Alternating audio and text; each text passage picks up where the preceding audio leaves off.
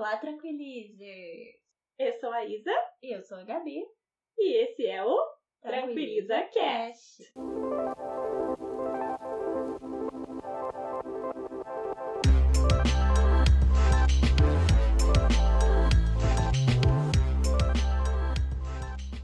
Qual é o tema do nosso podcast de hoje? Hoje nós decidimos falar dos livros que mudaram a nossa vida, tanto os livros literários quanto livros de autoconhecimento. Esse tema foi um tema que pediram para a gente fazer. Começa aí, conta aí para nós o primeiro livro que mudou sua vida, assim, qual que é? Então, o que acontece é o seguinte, eu sou uma leitora desde criança, desde muito pequena, assim. Eu leio desde muito cedo, eu não consigo nem lembrar quando que eu comecei a ler. E um dos livros que eu li que foram muito intensos para uma criança foi o Meu Pé de Laranja Lima, que fala sobre morte e sofrimento pelos olhos de uma criança. Então, é um livro que marcou muito a minha vida, mudou muita coisa dentro de mim. E aí, depois desse, vieram tantos outros, e eu peguei alguns de quando eu li quando adolescente e alguns também de quando eu li quando adulta. Quando eu era adolescente, um deles foi o Depois daquela Viagem, que é um livro sobre uma menina que era virgem e na primeira vez dela, ela pegou AIDS. Ih, carai. E é uma história real, ela conta essa história, ela conta como é que foi o tratamento. E isso, eu acho que era nos anos 80 ou 90, quando realmente a AIDS ainda matava muito, quando era algo assim que realmente muito não tinha tratamentos específicos. E é muito, muito interessante. E assim, mudou muito o meu conceito de quem tinha AIDS, de, de como é que era a transmissão da doença e de como era a vida das pessoas portadoras. Depois teve o Mundo de Sofia, recomendo muito, é maravilhoso. Então, a Sofia, ela vai fazer aniversário, eu não lembro, mas acho que é 15 anos, eu li há muito tempo. Ela começa a receber cartas contando filósofos. E aí é, é um é uma aula de filosofia fantástica, assim, e aí os filósofos, o que cada um dizia, e é muito, muito legal. E depois tem um plot twist que eu nunca posso contar, mas que pff, explodiu minha cabeça e mudou minha vida para sempre depois de ler O Mundo de Sofia. É mesmo? Eu nunca li, não, vou ler então. Ai, é, é bem grosso, para acho que foi o maior livro que eu li quando adolescente, mas ele é muito legal, muito legal mesmo. Mas a história é bem legal e a gente aprende muito porque é sobre os filósofos. E, e aí é que a gente está lendo os filósofos, está lá, nossa, mas o que, que vai acontecer? E de repente vem um boom e muda tudo e você começa a repensar a sua vida depois de ver de, de ler esse livro. De literatura também teve o Alquimista, que é clichê, né? O Alquimista do Paulo Coelho, mas eu já li umas três vezes e cada vez que eu leio tem muita coisa legal ali. E assim, é, na verdade, ele não é de, só de literatura, ele é de autoconhecimento também. É um livro super fininho, dá para ler bem rapidinho. E é um livro que, assim, eu conheço várias pessoas que na vida só leram ele. Então, eu, é um livro que até quem não gosta de ler. É um livro iniciático. Sim! E até quem pessoas que não curtam, curtem muito ler conseguem ler ele, ele é bem simples. E eu já vi uma vez a Malala falando que esse era o livro preferido dela. E eu acho muito legal. Quem nunca leu é sobre um. Acho que ele é um pastor que tem um sonho de procurar um tesouro. E ele sai em busca desse tesouro, procurando o tesouro pelo mundo. Aí ele acha o Kiko. Esse eu também não li. Nenhum livro que você falou eu li, você acredita? Olha que legal, tá trazendo coisas diferentes, então, né? Porque você é também muito leitora, né? Eu queria te passar para você, mas eu ainda vou falar mais dois de literaturas meus e depois eu passo para você. Pode ser, Gabi? Sim. É, quando eu era adolescente, isso tudo eu li quando adolescente, então são livros mais antigos e que fizeram muita diferença para mim na minha formação como ser humano desde muito cedo. Quando eu era adolescente, eu também li Estação Carandiru, li Cidade de Deus e Estação Carandiru, mas Estação Carandiru foi incrível porque é a história de um médico, o Dr. Drauzio Varela, que nós amamos profundamente.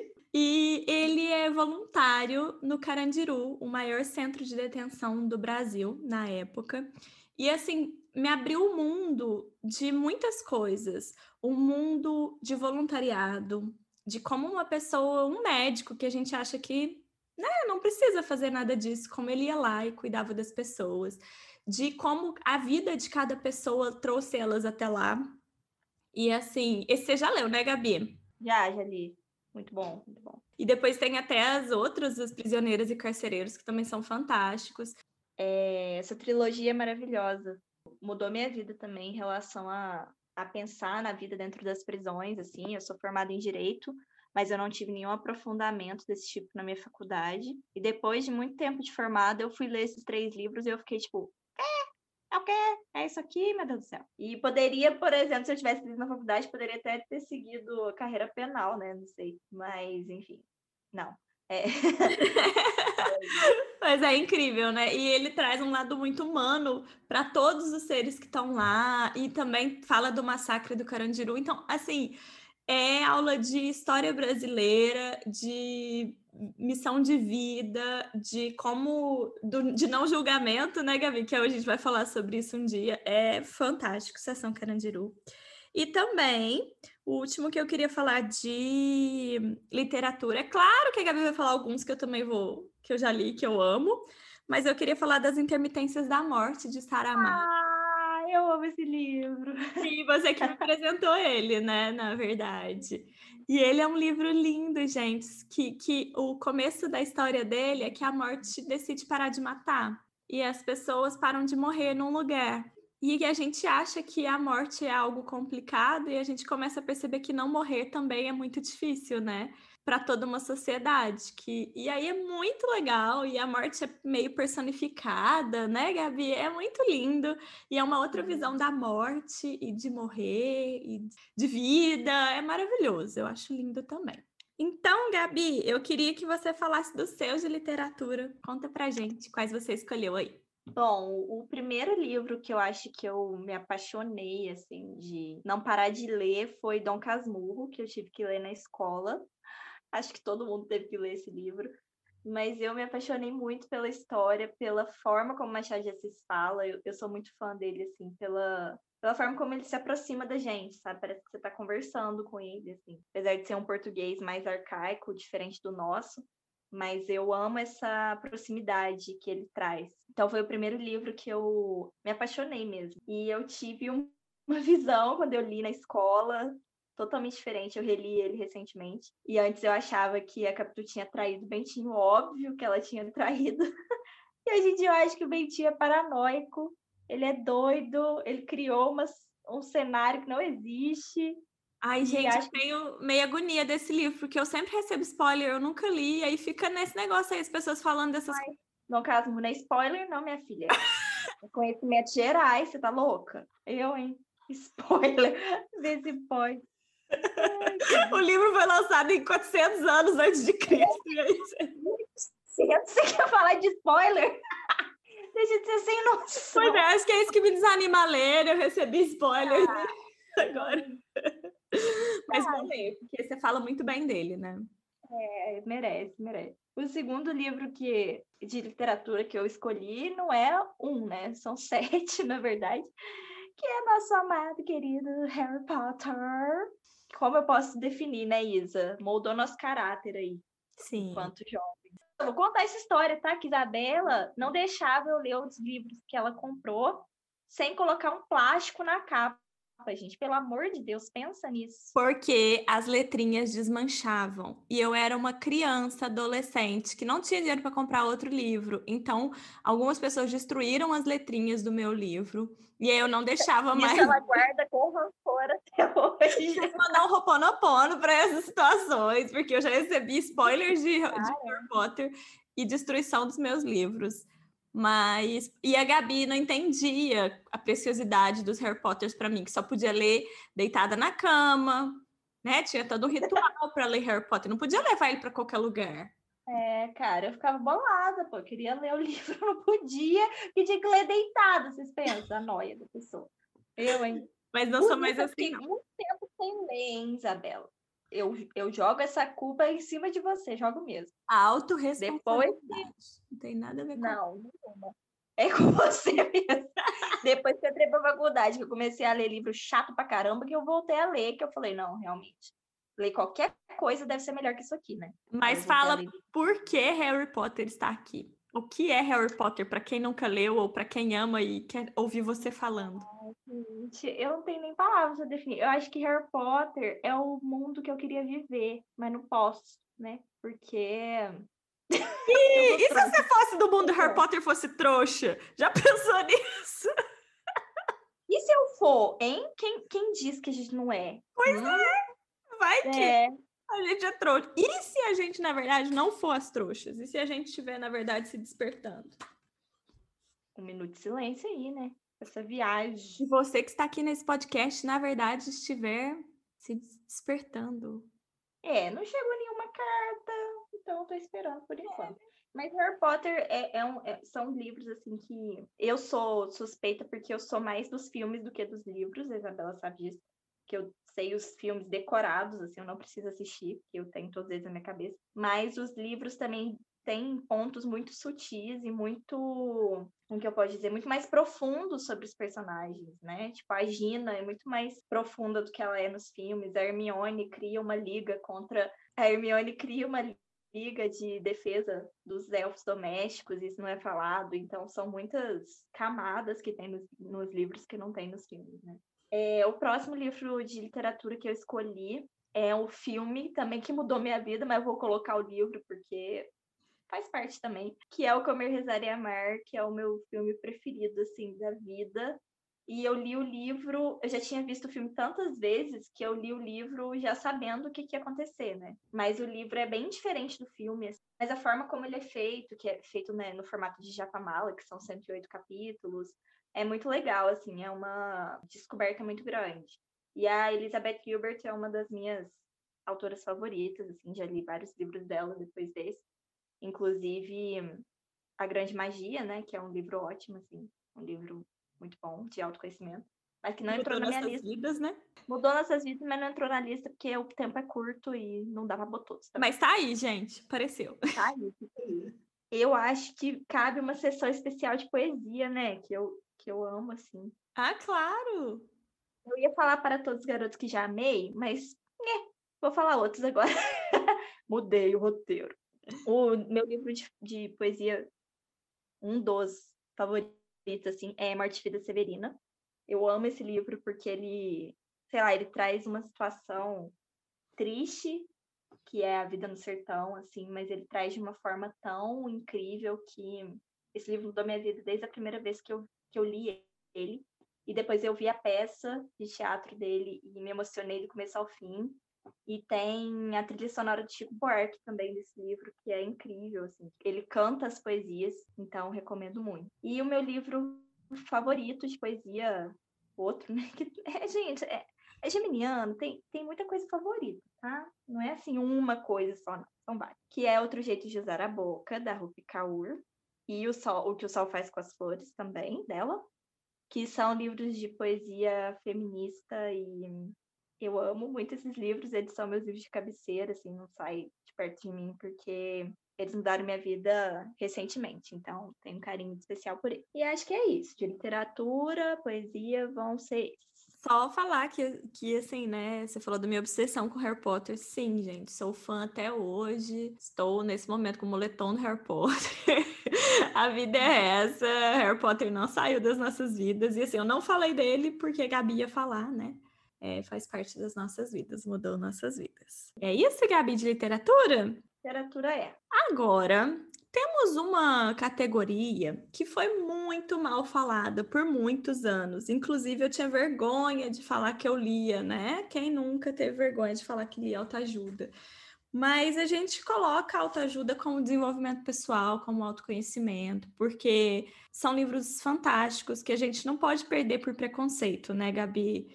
Mas é. já teve esse preconceito também, Gabi? Hoje mais, tá louco? Já tive muito. Eu sou uma pessoa de preconceito, né? Já tive muito preconceito com o livro de autoajuda, porque eu achava balela, achava que era coisas que eu já sabia, Botafé, e realmente muitas coisas eu já sabia, mas não tinha experienciado conhecimento, digamos assim. Então, esses livros me ajudam muito. E é claro, gente, que assim, a gente está falando a nossa experiência desses livros pode ser que você leia e que você realmente ache que esse livro é, não diz nada de interessante, que vai te agregar. Tanto que existem livros de autoajuda que eu leio que eu falo, por que, que eu li isso? Sabe? Por que, que eu perdi meu tempo com isso? Então, é, é uma experiência muito subjetiva mesmo, assim, que a gente está trazendo.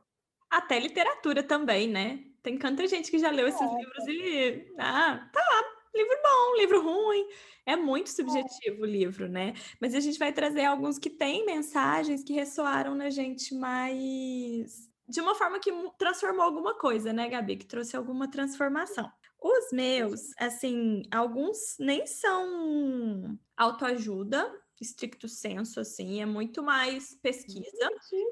Então, o primeiro foi Mindset, que eu li há pouco tempo. É uma pesquisa da Carol Dweck sobre dois tipos de mindset, mindset fixo e o mindset de crescimento, e ela explica como que isso muda a nossa vida, como que isso muda a relação que a gente tem com o todo, não é aquele negocinho de mindset, ah, você tem que mudar sua, seu mindset. Não, ela explica o que, que é esse mindset fixo que a gente geralmente tem para muita coisa e por que o mindset de crescimento pode trazer muito mais oportunidades para a gente. E ela explica que em cada parte da vida a gente tem um mix dos dois e tá tudo bem também. E aí é bem legal, eu acho que mudou muita coisa e eu pude perceber muita, muito mindset fixo para mim e pude começar a transformar algumas coisas, bem legal. O outro foi da minha musa inspiradora, Brené Brown, né? Sou fã, muito, muito fã da Brené. Ela também é uma pesquisadora que acho que há mais de 20 anos pesquisa sobre vulnerabilidade, vergonha. E aí, o livro A Coragem de Ser Imperfeito, que foi depois dela ter passado por uma situação que para ela foi vergonho, muito vergonhosa, que foi quando o TED Talk dela atingiu muitas pessoas ela começou a receber muitos ataques de haters e tal, e ela escreveu esse livro. E é muito legal, porque ela fala sobre vulnerabilidade, vergonha, sobre críticas, sobre que críticas a gente deve ouvir, sobre não julgamento, é bem legal. E antes disso, teve um livro que a Gabi comprou, que é o grande livro do Ho'oponopono, que ele é, é um livro bem pequenininho, que ela leu e para ela foi, tá, né, Gabi? Como é que foi sua experiência com o grande livro do Ho'oponopono? Ah, eu falei, tá bom, então tá bom, é isso aí. Nada de muito profundo me atingiu, não. Na verdade, você até falou legal, que... legal. É, você até falou que teve uma parte que você nem concordou muito, né? É, teve uma parte lá que eu, eh, da autorresponsabilidade que eu falei, é o quê? Agora você quer falar que eu sou responsável pelas minhas atitudes. Aí fiquei bolada, falei assim, não, gente, tô não, ué. Que isso? Colocar eu de responsável da minha própria vida? Que absurdo. Não, a culpa é da Isabela. Isabela. Toma esse livro que tem coisa aí que eu não concordo. Mas hoje em dia eu vejo que, né, atingiu no ponto que precisava atingir. Então, e aí esse livro eu li ele, ele é bem fininho e depois eu já quis fazer um curso sobre ele, eu já montei um curso mini curso, um workshop, já dei esse curso para mais de 70 pessoas e ele mudou muita coisa na minha vida. Eu tenho usado muito Ho'oponopono até hoje. Depois, depois, quem tiver mais interesse, fala com a gente ali no canal do Telegram, do Tranquiliza Curadoria, né? Ou fala com a Gabi aí pelas redes sociais dela, que a gente pode combinar um outro dia esse curso, que ele é bem legal. Com ele, eu mudei muita coisa também transformei muita coisa. Eu acho que ele foi uma ferramenta muito legal para mim, assim. E tem mais alguns, mas é muita coisa, então vou deixar a Gabi falar agora. É, alguns até são é, similares, né, Isa? O primeiro, para mim, é Os Quatro Compromissos, do Dom Miguel Ruiz, que é um livro super fininho e ele fala de quatro compromissos. Se ele falasse de cinco, estava errado o título. Ele fala de quatro compromissos que a gente pode fazer na nossa vida para modificar a forma como a gente é, vive nossa realidade. E daí eu já li ele umas três vezes. Toda vez que eu leio, eu me transformo um pouco mais, tentando aplicar esses compromissos na minha vida mesmo. Acho que a gente até tem, né, Isa, a intenção de fazer um podcast só sobre esse livro, de tanto que ele mudou a nossa vida. Fala, Isa, se você tá fazendo gesto, ninguém vai ouvir. É, sim. É. são compromissos muito fáceis, né, Gabi? É muito legal que o compromisso não é uma coisa super complexa, né? É, são compromissos super tangíveis, assim. O próximo livro é um livro que eu não sei falar o nome. Eu tento, tento, mas eu sempre falo errado. Fala isso, Despertar Um novo mundo, o despertar de uma nova consciência. Isso, eu falo despertar da humanidade, eu falo despertar da consciência, eu falo uma nova consciência, despertar do novo mundo, eu não consigo. Então, peraí, peraí, peraí. Não vamos confundir nossos ouvintes. Um ah. novo mundo, o despertar de uma nova consciência de Eckhart Tolle. Isso, até o nome dele eu não sabia falar, é Eckhart Tolle? eu falava outra coisa. Enfim, esse... Esse livro. Eu tenho, gente, só um parênteses, eu tenho um problema. Talvez uma dislexia, não sei, que não foi diagnosticado ainda, não. Que é cantar músicas erradas, falar ditados errados, é, livros, filmes, enfim, eu, eu tenho um probleminha aí, um probleminha de fala que eu não consigo muito bem. Mas, enfim, esse livro eu li agora na quarentena e tô lendo ele de novo. Ele mudou, assim, completamente a minha visão de do que a gente está passando nesse momento. Ele foi escrito antes, né? Mas ele mudou muito a minha visão do que a gente está passando nesse momento, porque ele toca em, em, aspectos muito atuais, assim, de tudo que está acontecendo na pandemia. Sem saber, ele tocou muito nesses pontos, assim, da, da transformação da Terra, para quem acredita, né, gente? Eu acredito em invasão alienígena. Então, como é que eu não ia acreditar no que ele estava falando? Ele fala muito dessa questão, né, de, de que as pessoas até estão começando um despertar, e esse despertar passa muito pela dissolução do ego, né? Por encontrar as armadilhas que o ego prega na gente, tentar aos pouquinhos reconhecer essas armadilhas e se desfazendo disso aos poucos para a gente tentar é, atingir uma serenidade maior, assim, né? Na nossa existência aqui nesse plano. E eu vou falar mais de de mais dois livros só, prometo ser breve, é, porque para mim os melhores livros de autoconhecimento e, nem passa muito pela autoajuda são os livros de feminismo que eu li na minha vida e eu decidi escolher dois livros assim que me marcaram muito, que é o Segundo Sexo da Simone de Beauvoir. É, eu li os dois volumes. Ele é bem pesado, ele é bem denso, é uma leitura quase que acadêmica, mas eu recomendo muito para quem quer entender um pouco mais do feminismo, porque ela passa, claro que numa visão da época dela, né? Esse livro foi de 58, eu acho, se não me engano, primeiro volume. E ela passa por vários papéis da mulher na sociedade e passa pelas perspectivas é, históricas, é, da psicanálise biológica, para entender o que, que é uma mulher, né? O que é a mulher na sociedade que a gente vive. E a frase mais famosa do livro, né, que não se nasce mulher, torna-se mulher, justamente porque as condições que as mulheres vivem são condições impostas socialmente. Nenhuma mulher nasceu com dom para maternidade, nenhuma mulher nasceu com aptidão para cozinhar, para lavar, para passar.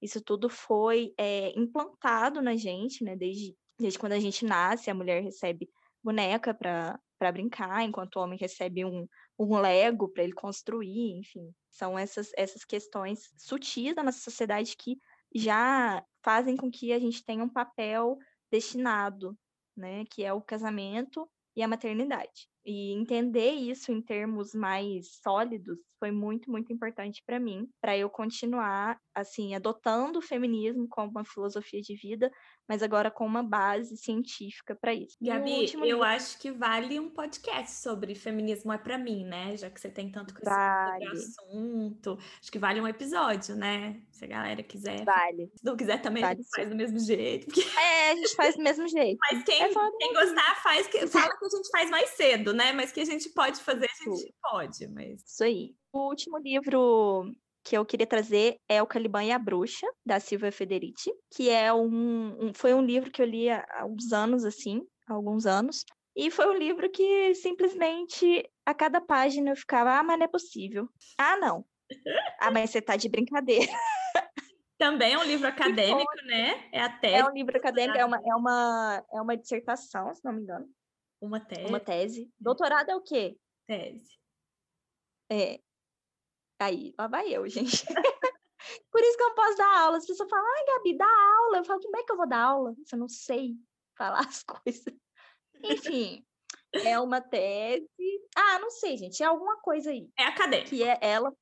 É acadêmica. Mas é uma linguagem super acessível, assim. Não, não tem nada de muito complexo, não. E ela fala a respeito da queima às bruxas na Inquisição e de como o capitalismo se serviu dessa, dessa queima às bruxas. Primeiro, ela, ela traz essa definição de quem era a bruxa, assim, que era basicamente todas as mulheres, e como a acumulação de capital só foi possível a partir da destruição dessas mulheres, que eram pontos de resistência do início do capitalismo, né? Eram mulheres que, que viviam em comunidades solidárias, que não tinha como, é, o capitalismo, que é um, um sistema pautado na desigualdade, não tinha como ele prosperar se essas mulheres continuassem da forma como elas, como elas viviam, né? E assim surgiu é, a Queima as Bruxas, que morreram milhões de mulheres na Europa. E também ela traz um pouco da perspectiva da Queima as Bruxas na América Latina, que também aconteceu. E esse livro eu queria simplesmente sair quebrando tudo depois que eu li. Eu fiquei assim, é o quê? Porque, gente, eu nunca mesmo com todo o conhecimento de feminismo que eu tinha, eu nunca tinha parado para olhar e pensar, não, realmente, as bruxas não eram mulheres é, que tinham superpoderes, sabe? Eu sempre comprei essa ideia da Inquisição de que existiam bruxas mesmo e que, sabe? Tipo, Matavam criancinhas, né? E é, matavam criancinhas e, e tava tudo bem, tipo assim, era, era uma coisa ótima. Quando eu li esse livro, eu falei, Gabriela, minha filha, onde é que você tava? Não, eu tava na escola, né? Que na escola que me ensinaram isso é onde que eu tava, né? Não, eu também. Eu quando li esse livro, eu achava, não achava que as bruxas eram comiam criancinhas, mas eu sempre achava que as bruxas, achei que as bruxas eram mulheres curandeiras, que tinham poderes extraordinários, supernaturais, e eles tinham medo porque elas conseguiam acessar. A professora é professora de inglês, ela acha que supernatural é supernatural. É sobrenatural, né? Ai, meu Deus. Eu achava que elas tinham conexões e que elas eram muito poderosas, e aí elas eram e ameaçavam, né? Mas no final das contas, eram só mulheres livres eram às vezes as mulheres que não queriam ter maridos, não eram só essas curandeiras da, da região, eram mulheres, eram viúvas, né? Muitas delas, mulheres que não tinham um homem por perto, mães solteiras, mães solteiras, mulheres que queriam viver a vida de uma forma que o, que o, o poder que estava regente no momento não queria que elas tivessem. E eles. Sim. E assim, Gabi, se, se a gente para para pensar, vamos um pouquinho longe, é mais ou menos o que o encarceramento tem feito também, né? Sim, com certeza. Com o povo negro. Com a população negra. Né? Que, que assim, é, é meio. É uma forma nova de inquisição, né? Na verdade. São várias, né? Mas vamos deixar esse final de podcast um pouco mais leve. É. Um dia a gente pode fazer um, um, podcast mais, mais profundo, assim, sobre essas questões. É... Mais algum livro que você queira falar para a gente terminar assim? Ah, vamos terminar leve, então. Vai. Fala um livro besta que você adora. Um hum. livro Sessão da Tarde. Ah, eu vou falar o mesmo que você, se for. Ah, vou falar um livro Sessão da Tarde que você que me deu, que é muito gostoso, O Alto da Compadecida. Ah, é um livro delícia, delícia gente, que a gente ri dele, assim, é uma peça de teatro que todo mundo já conhece, Alta Compadecida, mas super recomendo, é muito fofinho. E eu ia falar do para todos os garotos que já amei. É muito gostoso, porque é uma, uma história de uma menina adolescente, só que é fora dos padrões a história, né? Eu acho que não é. é. Já é ah, mais ou menos, né, Isa? Mais tem ou menos. Clichês, tem muitos clichês, mas o fato dela se dar bem já é muito bom. Né? É, é bem vida real, né? é o é contrário é da vida real. É uma adolescente que vai se dando bem e vai conseguindo o que ela quer. Bem legal. É, não foi bem minha realidade, não é mesmo? Mas eu me identifiquei com ela em vários pontos, assim. É, eu vou escolher um livro que tem aqui em casa, há muito tempo e que eu sou apaixonada nesse livro. Eu já li ele, tipo, umas três vezes, que é O Garoto da Casa ao Lado, da Meg Cabot, que escreveu o Diário da Princesa. Gente, inclusive, uma observação aqui, hein? Quero trazer uma observação aqui. Não se acha esses livros para comprar, o Diário da Princesa. Eu não sei se eles foram banidos, sei se entrou, tipo, naquela lista do Vaticano, sabe? Que não pode. Queimados pela Inquisição. Queimados pela Inquisição. Como é que chama? Index? Alguma coisa sei lá, dos livros proibidos, não se acha. Só em Mercado Livre. Eu não compro coisa no Mercado Livre, porque eu não tenho confiança. Eu sou Menina, mineira desconfiada. pode comprar. Não compro. Hulk caiu no golpe, você viu? Não. Não, mas é, você tem que comprar você... de vendedor. Mas era vendedor, era, Mas coitado. aí o comprou um iPhone e caiu no golpe. Não devolveu, o Mercado Pago não quis devolver o dinheiro dele. Ah, eu não sei o que Tá. aconteceu com ele. Eu não tá lá, nem eu É. vi esse vídeo. E Hulk é só um youtuber que a Gabi conhece, gente. Nem é um ser que convive com ela É, pra ela gente, saber a assim, história. Eu tenho contato com o Hulk é, todo dia, assim, só pelos stories dele. Ele não me conhece, tá, gente? A gente tá falando de uma pessoa que ela viu um vídeo que falou isso. Então ela nem sabe, assim. É, não, mas eu acompanhei o drama, coitado. Ele caiu em três golpes em três dias, praticamente. Foi. Ah, tava Quase vibrando música então, Meu Deus. Fazer uma É. Mas é, eu quero trazer essa, essa.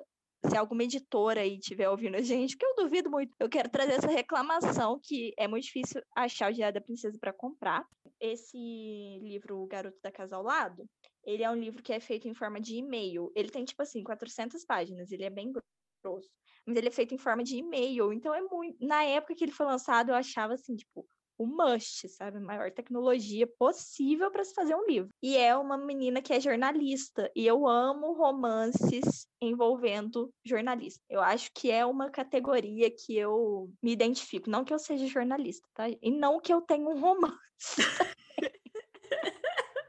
Gabi, A quero ler ele de novo. identificação veio, eu não sei da onde. Quero ler ele de novo. Faz muito tempo que eu li ele. Ah, vamos ler ele agora no Natal. A Vamos. lê. Então tá. É isso, gente. É isso. Gente, Beleza. desculpa pelo alongar da história, mas é que a gente ama livros. E assim, a gente teria mais uns três episódios para falar de livros se desse, né, Gabi? É, se bom. vocês quiserem, a gente pode fazer outro também, né? Isso. É, mais pra frente a gente faz. Mas a gente depois coloca essa Sim. lista bonitinha lá no Tranquiliza no, no Telegram na hora que a gente soltar o podcast, né, Gabi? O episódio, a gente pode pôr essa listinha bonitinha. né? Sim, sim, podemos. Então é isso, pessoal. É, e a gente também quer ouvir de vocês. Quais foram os livros que mudaram a vida de vocês? Se vocês quiserem, comenta lá, manda mensagem, né? O que mais, Gabi? Como é Ei, e manda, manda indicação de livro que eu tenho pouco para ler, gente. Tem pouco, tenho só uns 40 que eu comprei assim na quarentena que eu não li, mas Então, gente, conta pra gente dicas de livros. Conta se vocês lerem algum desses livros, também conta pra gente. E é isso aí. Muito obrigada por estarem aqui até agora. Gratidão. obrigada, gente, por acompanhar a gente. E fala aí para nós se vocês já leram algum desses livros, se também bateu uma onda forte quando vocês leram ou não, passou batido, tá tudo bem também. É isso, gente. Beijos. Até o próximo. E tranquiliza é. Tchau.